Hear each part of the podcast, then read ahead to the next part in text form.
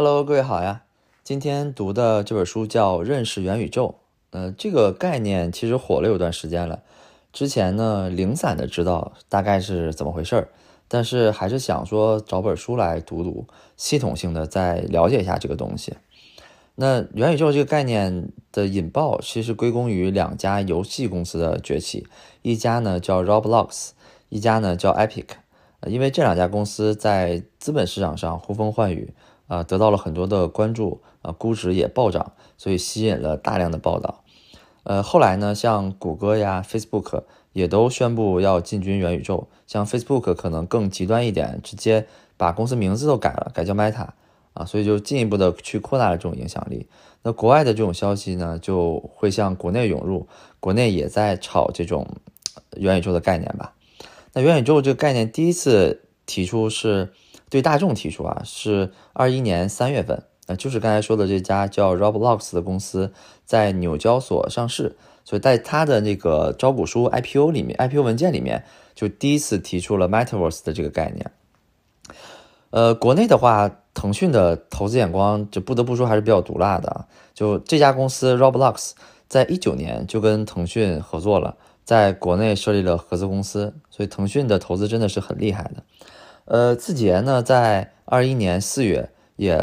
也投了一家国内的元宇宙游戏的这种代表公司，叫乾坤，呃，代码乾坤也投了一个亿，所以就类似的这种新闻等等等等，有一点像当年比特币的那种感觉。元宇宙简单的讲，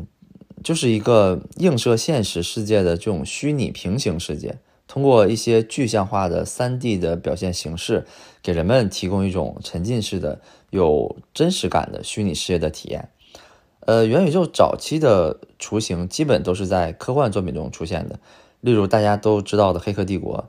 呃，例如呃前几年比较火的《头号玩家》。那如果再往前去追溯的话，那最早最准确。有这个元宇宙概念的是一本叫《雪崩》的小说，在这个小说当中提出的。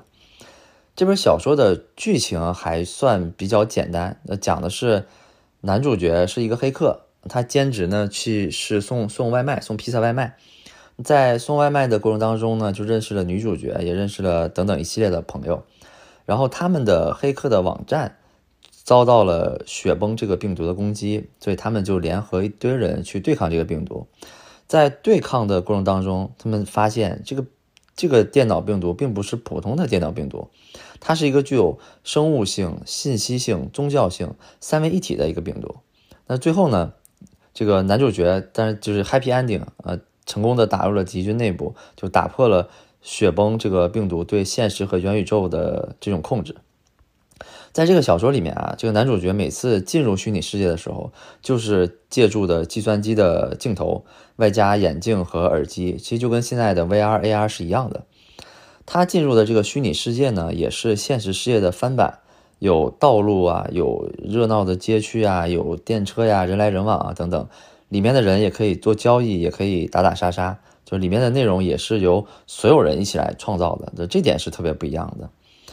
大部分讲虚拟世界的作品，可能都是讲现实世界和虚拟世界的这种抗争。里面的虚拟世界大部分都是设定好的，而不是讲说虚拟世界是怎么构成的。《雪崩》这本小说里面讲的就比较详细，包括他特别提出了它是由所有人一起创造的，就这个是特别不一样的。所以刚才说追溯往前看，可能《雪崩》这个小说小说算是元宇宙真正的始祖。那元宇宙的实现呢？其实基于区块链技术的。那区块链最显著的特征就是去中心化。那什么是去中心化？我我举个例子去试图理解一下。假如说我转给你十块钱，那谁能证明我转给你了？那一定是银行，对吧？一是我的银行账户的十块钱减少了，你的银行的账户的十账户的钱增加了十块钱。那这个银行的角色其实就是中心，包括我们现在的货币也都是银行来发行的。那如果银行系统今天不好用了，或者说不给你证明转账这个事儿了，那这个交易是不是就有风险了？呃，这个是去要去中心化的一个原因吧。那去中心化呢，就是我转给你十块钱，我给你的时候呢，我同时告诉世界上的所有人，我给了你十块钱，并且在这十块钱上面我写上是由我在几月几号几点几分给的你，那这样没有银行的证明，依然可以有其他人来证明说我给你转了十块钱。那大概大概就这个意思，就是把把中间的这个也不叫中间商，就把中间这个环节给省略掉了。所以这个就是去中心化。去中心化也有一些现实当中的例子，譬如说在有些国家，个人的家庭是可以装，假如说发发电的装置，像太阳能发电板，呃，它发的电可以放到这个电池当中，然后它再用。那如果它用不完的情况下，一般情况下或正常情况下，我们是不可能把电反向卖给电业局的，呃，我们只能说这个电就放在那儿了。但是有了这种去中心化的技术，他们就可以建立一个平台，我可以把我的电卖给我的邻居啊，你可以把你多余的电不通过电网，而通过这种去中心化的交易平台去卖给其他人啊，所以这个就是去中心化的一个应用。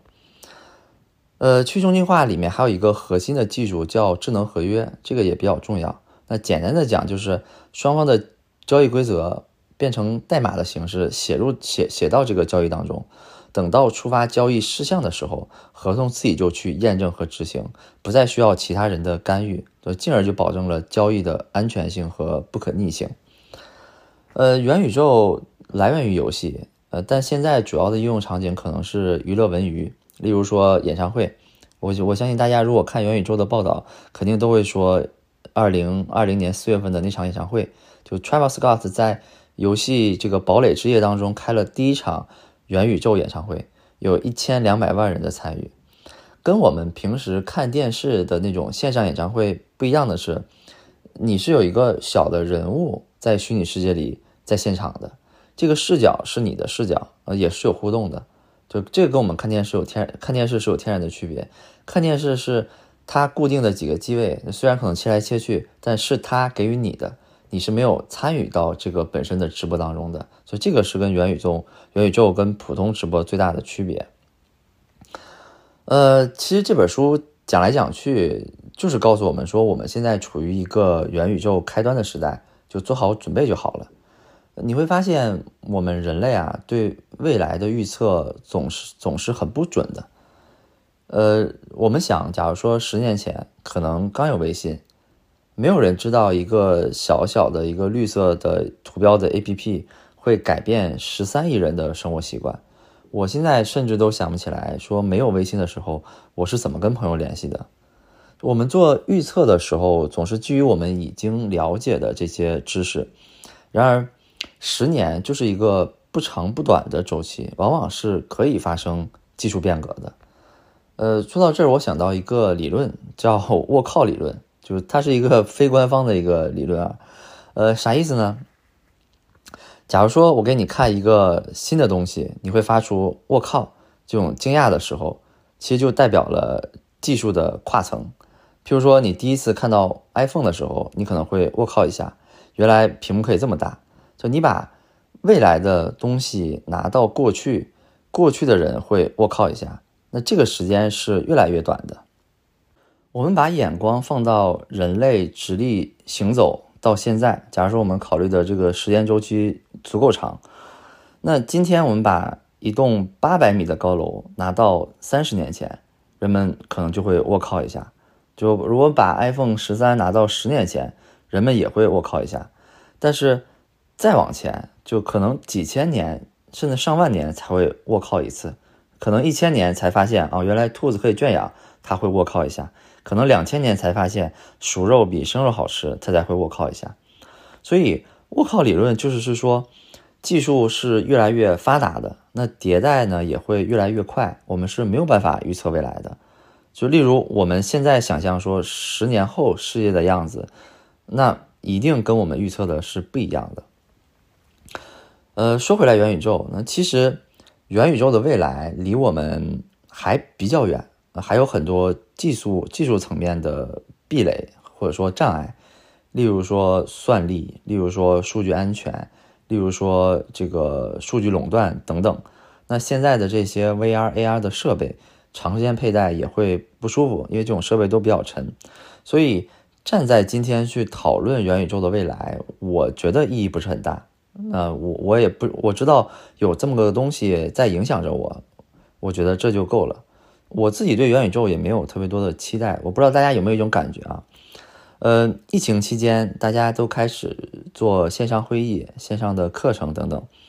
但是当我们参加线上会议的时候，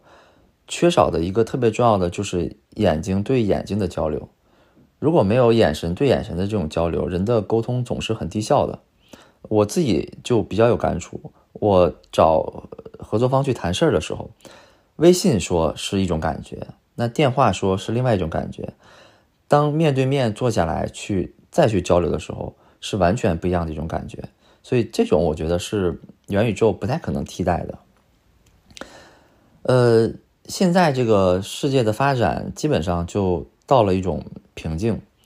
呃，所以未来世界其实是有两个方向的。那第一个方向呢，是我们朝着更广阔的物理空间去发展。那另外一种呢，就是放弃物理空间，转到虚拟空间去。那物理空间的代表其实就是马斯克，他就在不断的强调我们要移民火星，我们从地球移民到火星去。其实这个就是物理空间的再扩展。那虚拟空间其实自然而然的就是朝着元宇宙发展。可能它不叫元宇宙这个名字，可能叫另外一个其他名字，但是并不重要。它也代表，它就代表着我们从现实世界要往虚拟世界去转向。所以这么看的话，元宇宙是必然的。呃，我们常说选择比努力重要，但很多时候我们并没有选择的机会。面对这种信息的洪流，可能我们没有勇气去做激流勇进的人。但至少我们不能独自划一叶扁舟，任洪水把我们冲向远方。OK，那这期就到这里了，感谢你的收听，感谢你的订阅，我们下期见，拜拜。